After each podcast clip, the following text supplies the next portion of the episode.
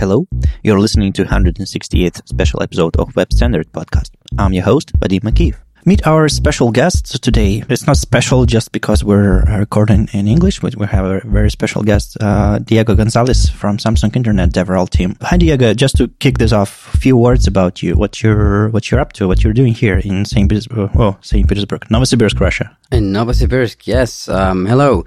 I'm at the moment here for CodeFest X. Or 10, like, like iPhone. Right, right. Like, oh, like, like the iPhone, right. Uh, product placement there.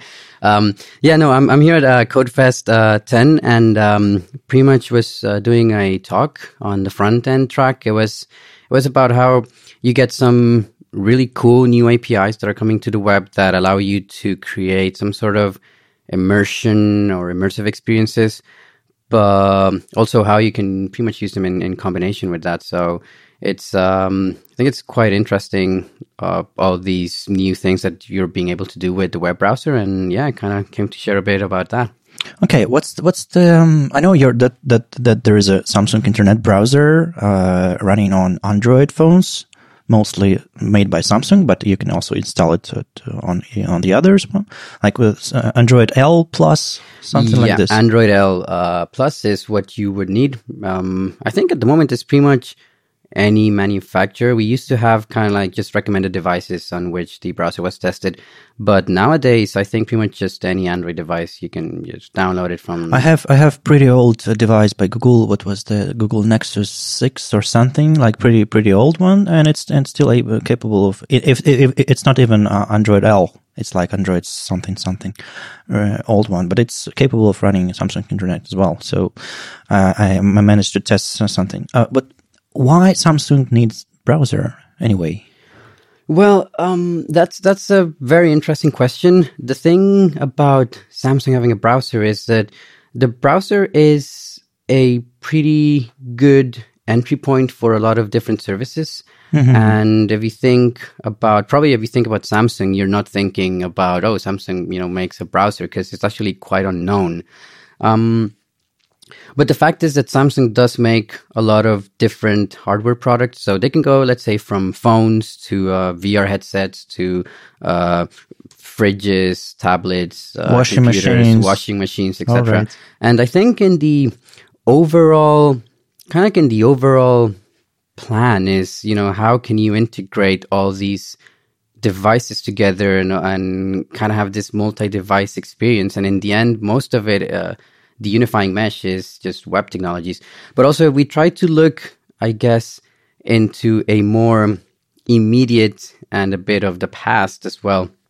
Uh, the idea for Samsung to have a web browser is that it can tailor its vision of how the web should be and how a user experience in a browser should be to its users. For example, um, there are a couple of services that that I find quite quite cool. Um, one of them is called Samsung Pass. So with Samsung mm-hmm. Pass, pretty much, I go into a website. Let's say I go uh, a website that's asking for some sort of authentication. So uh, once it detects that I want to log into this website, it uses Samsung Pass, which has information uh, stored about, for example, my fingerprints or my irises, mm-hmm. and then it automatically logs me in without me even touching the phone. So uh, this is, for example, a use case where you would say, you know, this is something differentiated because it's tied into Samsung hardware in this right. specific uh, example. Another one is, uh, for example, we're talking about virtual reality. You have uh, the Gear VR, which is the Samsung's uh, headset in which you put the phone and you get a special version of Samsung Internet that is running in this environment. And the whole way that you integrate the sensors um, that you would need, let's say, the motion sensors for the tracking of the head, uh, mm-hmm. uh, the uh, Gear VR controller as well. Um, all of that you can do it because you have the browser and you can make the browser uh, behave as you want. So it's it's sort of middle ground for every service, every platform, every device you have. Yes, and uh, and and also possibly even more important is the whole idea that we do take, for example, privacy and security as, as one of our core features. Uh-huh. Um, we actually do see it as another very important differentiator from uh, some other browsers of the competition. So the fact that, for example, we have um, we have tracking protection built in into the browser. Right. Uh, all these type of features as well is something like how we see the web experience, and we want um, Samsung users and Samsung Internet users to have the best possible experience that they can have on the web. So yeah, for me, for many people, it's just default browser. They don't care about browser. They don't know what browser is. They need internet. So and, you're in, in an entry point for them. True. There's there's something to be said about the power of default. Oh, that is true. Um, then again, in this kind of quest of trying to showcase as well, you know, um, we're not we're not leading in market share uh, only because of we're a default uh, um, just because we're the default browser in that device, uh-huh. but also because we do have very interesting features and and we are making active efforts into bringing some very needed technologies like uh, progressive web apps and kind of like it's it's kind of like on the bigger picture the browser has a lot of effort, not only from, um, of course, the engineering team that's building it, but also from involvement that some other members of, for example, the DevRel team or the engineering team are involved with uh, standards. So, oh, yeah. how do we get you know all this feedback uh, towards developers and from developers to uh, the people that are implementing That's it. reminding me. Uh, I used to work for Opera Software uh, as a DevRel, just just like you now, and we used to be this famous like second or third browser, uh, and it's it's bad on one side because you're you're not the first one, and it's good because you have it's not like less responsibility, but you're open for experiments. You're open to to improve something, to invest, to invent something. And um, we were, I remember we were trying to do something first to, to implement some features first, uh, even from, from web platform, because when you're number one player, you have billions of users yeah. and it's really hard to make, uh, interesting experiments or decisions that, that might, that might affect a lot of people. But if, if you have smaller market share, if you have if you if you're able to to move faster in some situations yeah it's it's an opportunity for for a company for it's, it's for definitely an opportunity and i and i can see it the way um, for example we were the first uh, browser that was supported um, that was supporting the web uh, vr specification a couple mm-hmm. of years ago. We also uh, started implementing quite early the to home screen uh, button for for pretty much installing um, progressive web apps uh, so there's there's definitely a lot of things that you could do, especially when you focus on specific areas based on what you think is important for the users of your platform. But yeah, I completely agree there. Okay, so for Samsung, uh, you, you, just like just like you said, you were the first who implemented WebVR, for example. But uh, as for gaming APIs for this new WebXR thing, uh, I guess it's it's your main focus uh, these days. Um, I wouldn't say it's the main focus, uh-huh. but it's definitely one of the focuses based on the hardware that we have, based on the yeah. fact that there's the the uh, the Gear VR. Um, I think there's currently a lot of focus on progressive web apps, and that's something that's kind of like a joint effort between uh, several companies. Um, we're actually very very happy to be uh, collaborating on on some efforts with uh, Microsoft, for example. Um, but but in general, um, progressive web apps, I would say um, definitely making a push more into privacy and, and ethics as well. How can right. you, how can we think of better ways of doing, for example, permission, uh, uh, permissions management on the browser, these type of things. Okay, I remember Samsung being involved in in the spec, uh, like around display something for uh, for your watch products. Uh, there, used to be a spec that describes how you would align text on a, on a, on a rounded screen, for example. And I remember Samsung, uh, some people from Samsung taking part in this. And do you know anything about it? I do not know any uh, anything about that one. Was that related to any web standards? yeah, was... it, it, it, was a CSS spec. CSS spec. Yeah, no, I, I am not aware of that one. Okay, um, but what, what, about, what about involvement of the company uh, to the uh, web standards work? That's that's uh, that's actually quite uh, huge for us. Our well, my boss, uh, he's for example co-chair of the tag okay. group in in W3C We have uh, a colleague of mine is co-chair of the of the W3C um, immersive web group. Right. Um, we've had people that have been involved with and that are involved with the web payments um, uh, specification. Um, we have colleagues as well that are working with us that were working with service worker.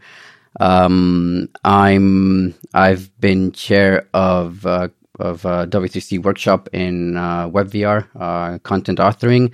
I'm currently on the program committee as well of the upcoming W3C workshop on web gaming. So, so you're basically everywhere. Um, we, we, we let's say that we try to be where we are needed in order to maintain a bit more of diversity in the web, which is also something that we try to advocate a lot about. No, that's that's that's invaluable because like uh, having multiple points of view, have having to have multiple members uh, on communities, not just from a single company. That's yeah. that's that's a healthy web. Yes, yes, we need more web browsers. Um, we definitely need more uh, browser engines, not less. Oh yeah. Uh, speaking of uh, platforms that you're have in, in the company. I, I, believe uh, uh, Android uh, these days is the only platform for Samsung for for for. I mean, to have your own skin over it or to have your own customized experience interface. No. Nope. No, um, there's actually the Tizen project as well. Is, is, it still going on? Tizen is going, and it's going. I would say quite strong. Um, it's been, for example, it's the OS that is powering the smartwatches. Um, oh, I thought that it, it's it's Android based. Oh, right. Tell me about it. So, um, well, I I don't know much because uh-huh. I'm not currently, you know, I'm not directly related in those groups. Uh, I know, let's say, what the more tech savvy consumer would know. Uh-huh. Um, but I know that the smartwatches are actually running um, Tizen OS, uh, mm-hmm. and there's they've they've been actually updated recently to uh, the latest version of uh, Tizen. Uh, TVs are running Tizen OS as well. Okay.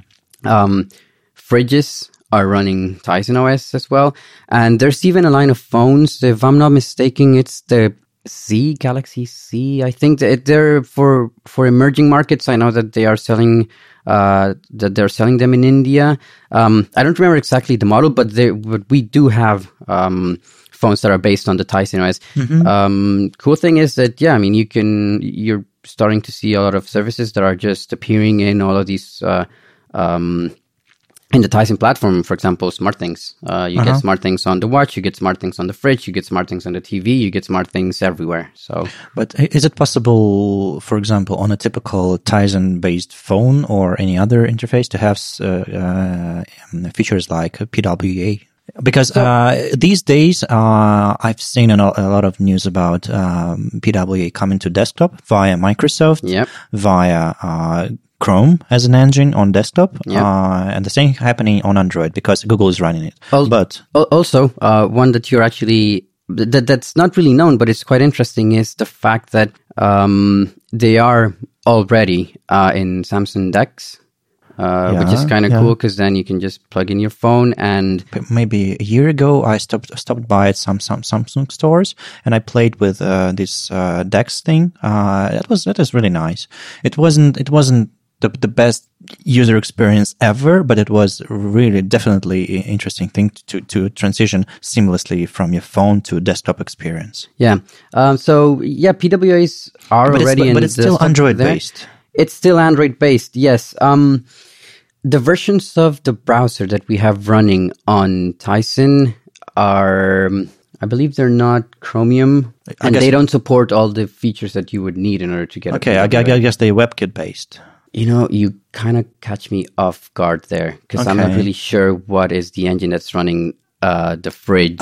I, I, don't see any any other engine that could be easily ported as because uh, WebKit is is well known uh, for being like portable enough for for devices like uh, fridges and yeah. Yeah.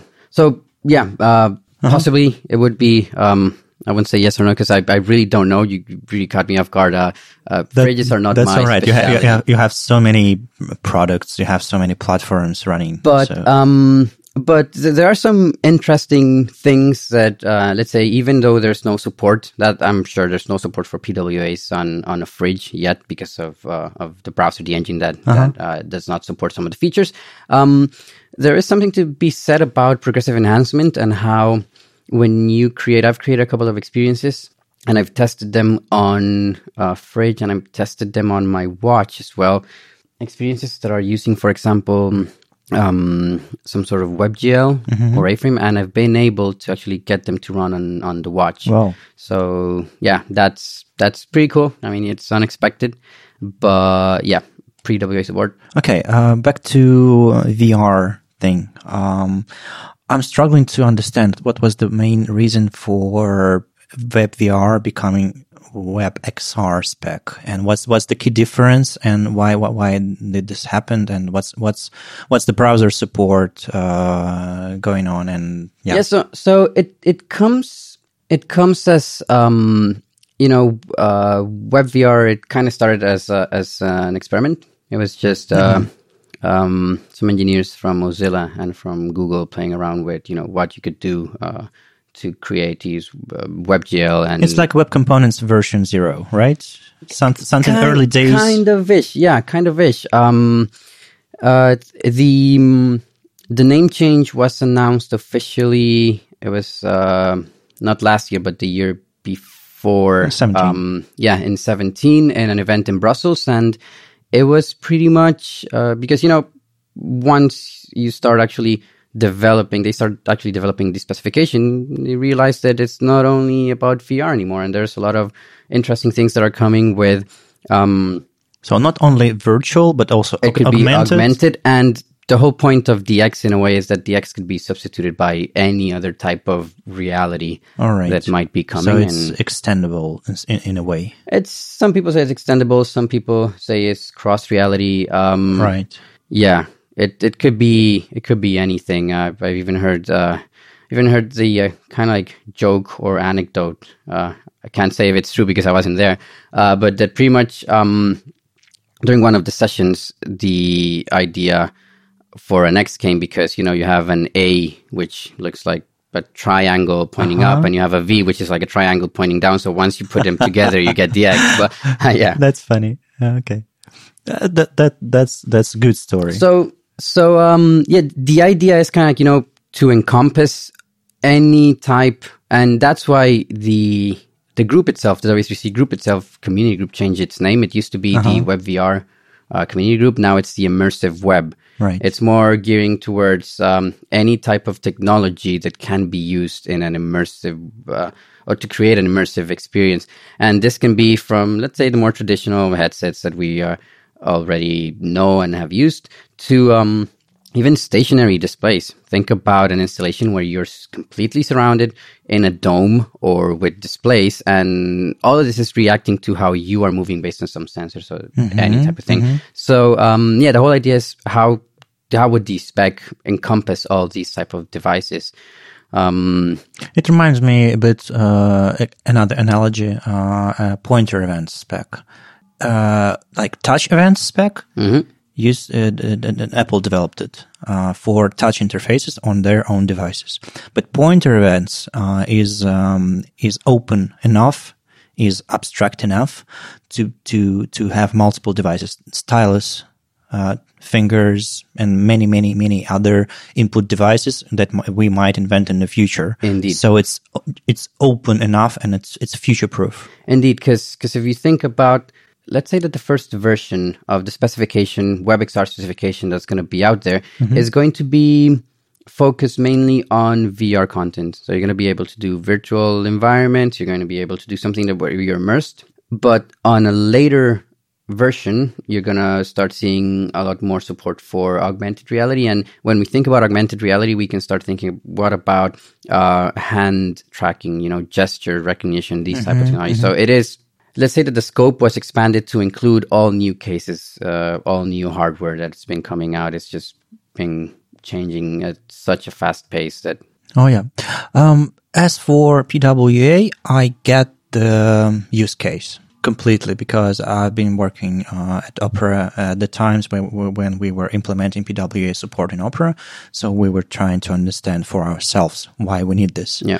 And we answered this question. Uh, as for XR, um, it's harder for me to to combine web and XR uh, together in proper use cases. Because uh, the only use case I tried myself, uh, I think with uh, with um, augmented reality, that was this IKEA app where Yeah. where I tried to put some furniture in my apartment, and it was super cool. But then. Like for for a regular website for for typical um, product y- yeah. developer, it's harder. I think the key is how can the technology help tell a story or give you an experience that none other can or is able to at the moment. And um, well, you can you can talk about a lot of the great experiences that you can have uh, related to gaming and, and short cinematic experiences with VR.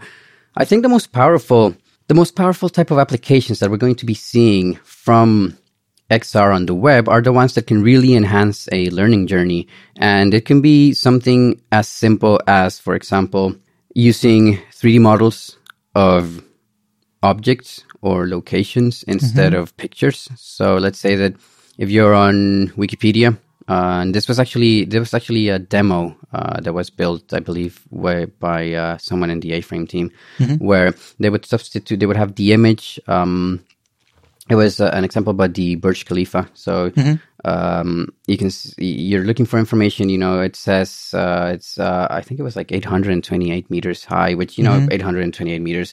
It yeah, it's high, but how high it is, and um, they also put this 3D model of the building, which you can kind of like rotate, play around with, and you you get an idea of what the building is. But once you click on the immerse button. It's like if you were standing right next, Next to it. Oh, it's right. not photorealistic. It's but and, and and that is probably the most powerful thing because it's not even photorealistic, but you get a real sense of the scale of that building. So very small experience, very simple, but it completely changed the perception I see. from from let's say the experience of these type of Sometimes I also use Google Street View to um, when I need to go somewhere, and I'm not sure what's the what's the building number or what's how I'm gonna find the place I'm looking for. So I, I arrive there by car and then just walking around trying to find uh, what what I'm looking for. And uh, I always open Google Street View and look around. Well, from at at the flat sc- uh, at the flat surface of my screen to actually get where I'm going because it's much easier than uh, you, you have some some memories of the place. Uh, it's not like you have uh, it it won't have, have the same effect when you're looking at the photos, but when you're trying to rotate the the view, Yeah. it gives you better memories. So it's easier to So- to, to be there. But So- I'm I'm trying to understand if if putting some some VR goggles would would make it better, make Well- make it easier. in that specific case, I would be looking at something more like AR. Yeah, of course. And yeah. think about, you know, in a, a couple of years, we might have not a headset, we might have some sort of glasses, uh, like the ones that uh, Google tried to do a couple of years ago. I, have, the I ones- actually have Google Glass. The Google Glass, yeah. Uh, it's, Uh, it was super cr- crazy expensive to get, but yeah, so- sounds expensive. Yeah, I remember. yeah. But um, something like the Google Glass or something like the Epson uh, glasses as well that are more for augmented reality. Uh-huh. Think about having a feed of data. Uh, they you already have maybe access to location. Like you already have- overlaying your, exactly uh, overlaying. So in that case, it's a perfectly valid example of how you can combine the web um, with, in this case, augmented reality, and possibly the way that you would be doing this type of thing is by combining not only the geolocation API, uh, but the WebXR API as well to kind of know um, a future version of the WebXR API to know where you're looking at, uh, et cetera, et cetera, et cetera. But it, it reminds me this uh, chicken and egg problem because it's not here yet. The hardware is not here yet. Uh, but why would companies spend so much time and effort to to build something right now? Why would developers build something? Because uh, devices are they're not ready. Uh, like um, headsets and uh, all those goggles are not good enough for people to wear them in a long period of periods of time. You're you're not able to to to hold your hand and and uh, control your VR experience long enough because like we're not we're not that creatures yet to be able to do things like that. So we need the the, the, the it's a futuristic thing still for me. It's it's futuristic as the iPhone was in that's that's a good example. Yeah, I mean, if you think about the state of the web and how you would see uh, uh, web pages on before the whole revolution of you know yes, mobile yes. web, um, I wouldn't think that I would be you know interacting in such a gestural way with web applications, mm-hmm. uh, or that web applications would actually adapt in a smart way. So I that's kind of like how I see it. We have um, it's just the next step. It's it's the next step. I think it's another computing platform. I think it's going to be quite revolutionary. I personally do not believe in, in, in this whole concept of you know oh we're going to be always connected to a VR headset yeah, and, yeah. and and um, I think there's definitely going to be experiences and applications that will benefit greatly from it if we're talking about education if we're talking about uh, enhancing a a touristic experience on a museum. Yeah. Um, even for art and, and these type of collaboration, uh, collaborative experiences, I think that's going to be a game changer because we we really now have a way of manipulating and creating in space and being able to share in real time and be able to create even in real time at the moment. And um, yes, devices they are they are not you know as portable as as as we would want. But um, I think a lot of this is going to change quite fast, especially with uh, 5G coming closer oh, and yeah, closer. Yeah, yeah. Um, a reliable connection is so important yeah. for these new technologies. Yeah, like. especially because most of the assets that we are actually starting to play with are bigger. Um, it's not going to be only image optimization, which that would be, let's say, for the textures of models that you want to put in your experiences. But think about now optimizing 3D models, trying to get the lower number of polygons for the things that you're going to be using in your experience. Uh, it yeah, it's going like to be seven seven twenty p at twenty four frames per second is not hmm. enough for yes. for VR. Yeah, um, you know, uh, where technologies are getting closer and closer to us. Like imagine, uh, remember, like twenty years ago, we used to like p- press the button and look at the screen like meter away from us to, to get to get some information to to to interact with it. But these days we're basically wrapping technologies around us, like uh, our our uh, smartwatch, yeah. phone in your pocket, something on your on your on your head. Like it's getting closer and closer. And It's like really wrapping around you. So we're we're not creating interfaces that are just new and cool because we we imagine them to be like that. We're just trying to uh, create something that suit human being.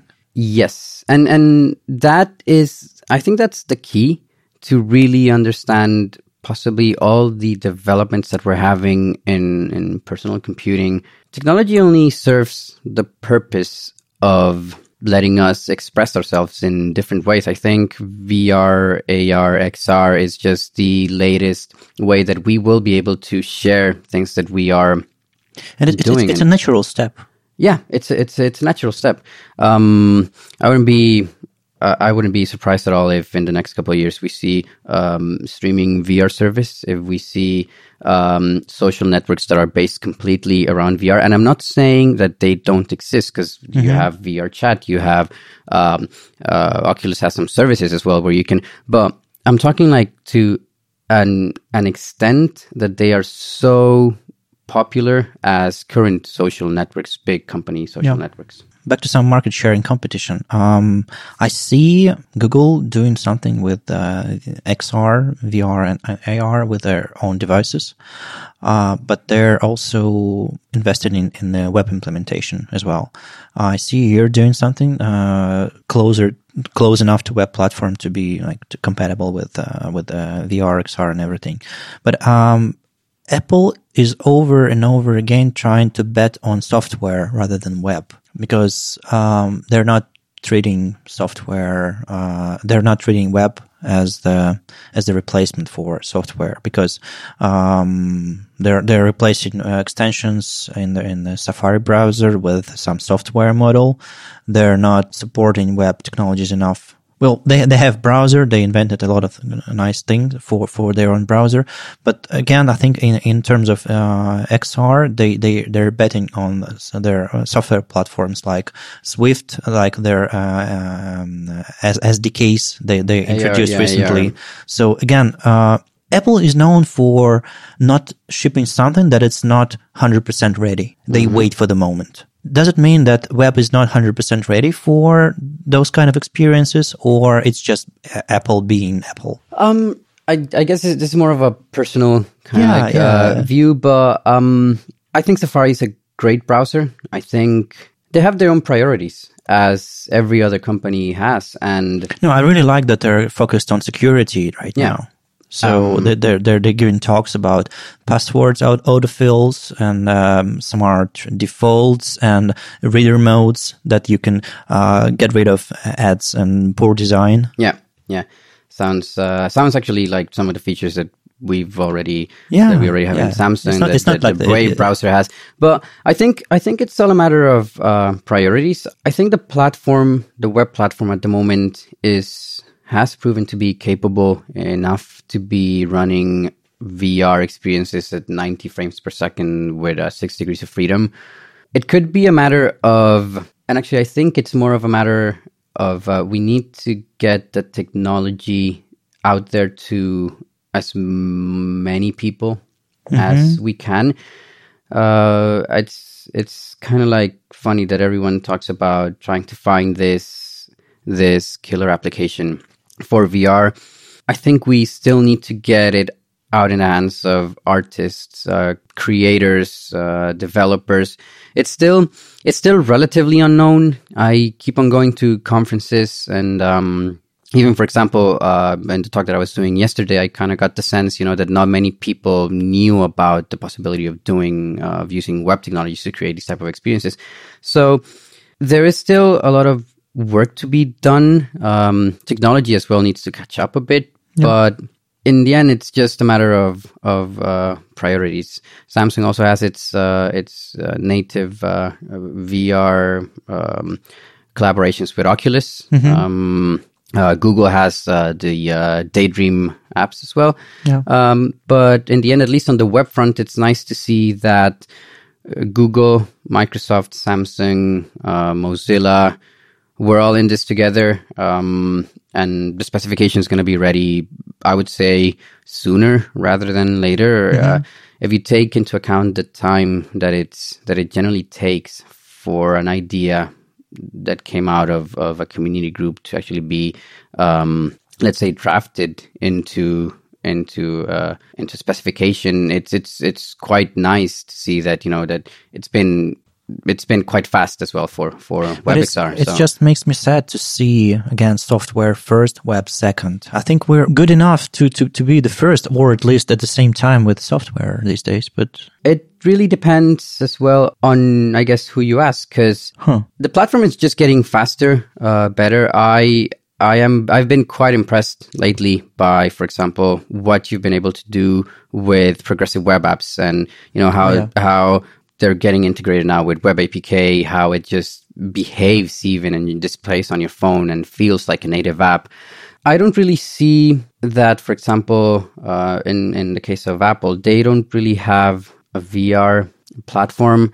They do have the AR platform, which I believe it's proving to be quite successful on their devices. Yeah, yeah. Um, but not VR. But not VR, yeah because they, they don't have any any goggles exactly. or holder for their phones. Yeah, I would say yeah, I would say it's a matter of priority. Um, and and actually, you know, now that I keep on thinking about who's doing really cool things, even outside of Apple, uh, we can think about companies. Uh, Microsoft with the HoloLens, oh, yeah. um, uh, Magic Leap with the Magic Leap One, um, even uh, different companies that are actually adopting the specification and that are actually saying, you know, we will support this because it is that the web is a platform that we want to be seen as a first class citizen. And, mm-hmm. and, um, you can go to some of the websites, uh, creator websites or developer websites for some of these companies and you can see how WebVR is listed already as, as one of two or three options. So you generally have the,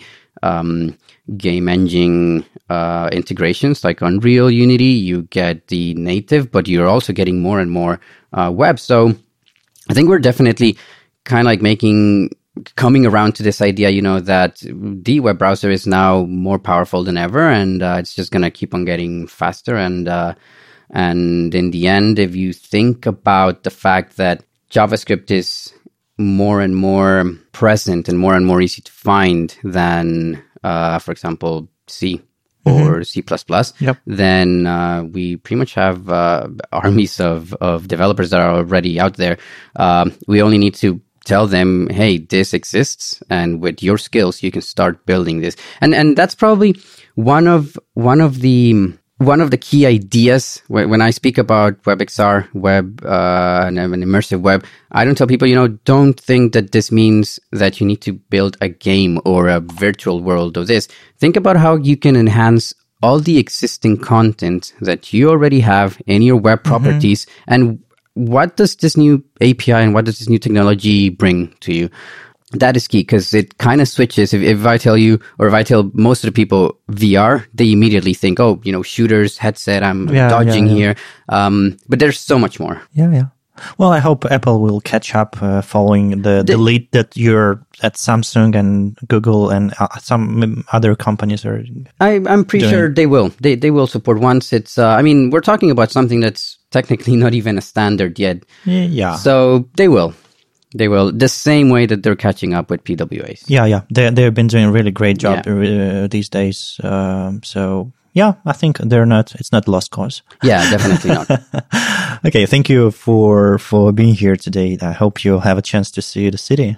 I probably will be trying to make uh, a run and see if I can see a bit of Novosibirsk because it's been definitely a very nice day. But now, now that uh, that we know each other, I think I will have more chances to to to invite you to speak on some conferences in Russia as well. I'd be looking forward to that. St. Petersburg next next time. Come in. Cool. Thanks. Thank you. You were listening to 168th special episode of Web Standards Podcast. I'm your host, Vadim Makeev. Next week, as usual, we'll be back with the regular one. Let us know if you liked it. Bye and see you next week. Cheers!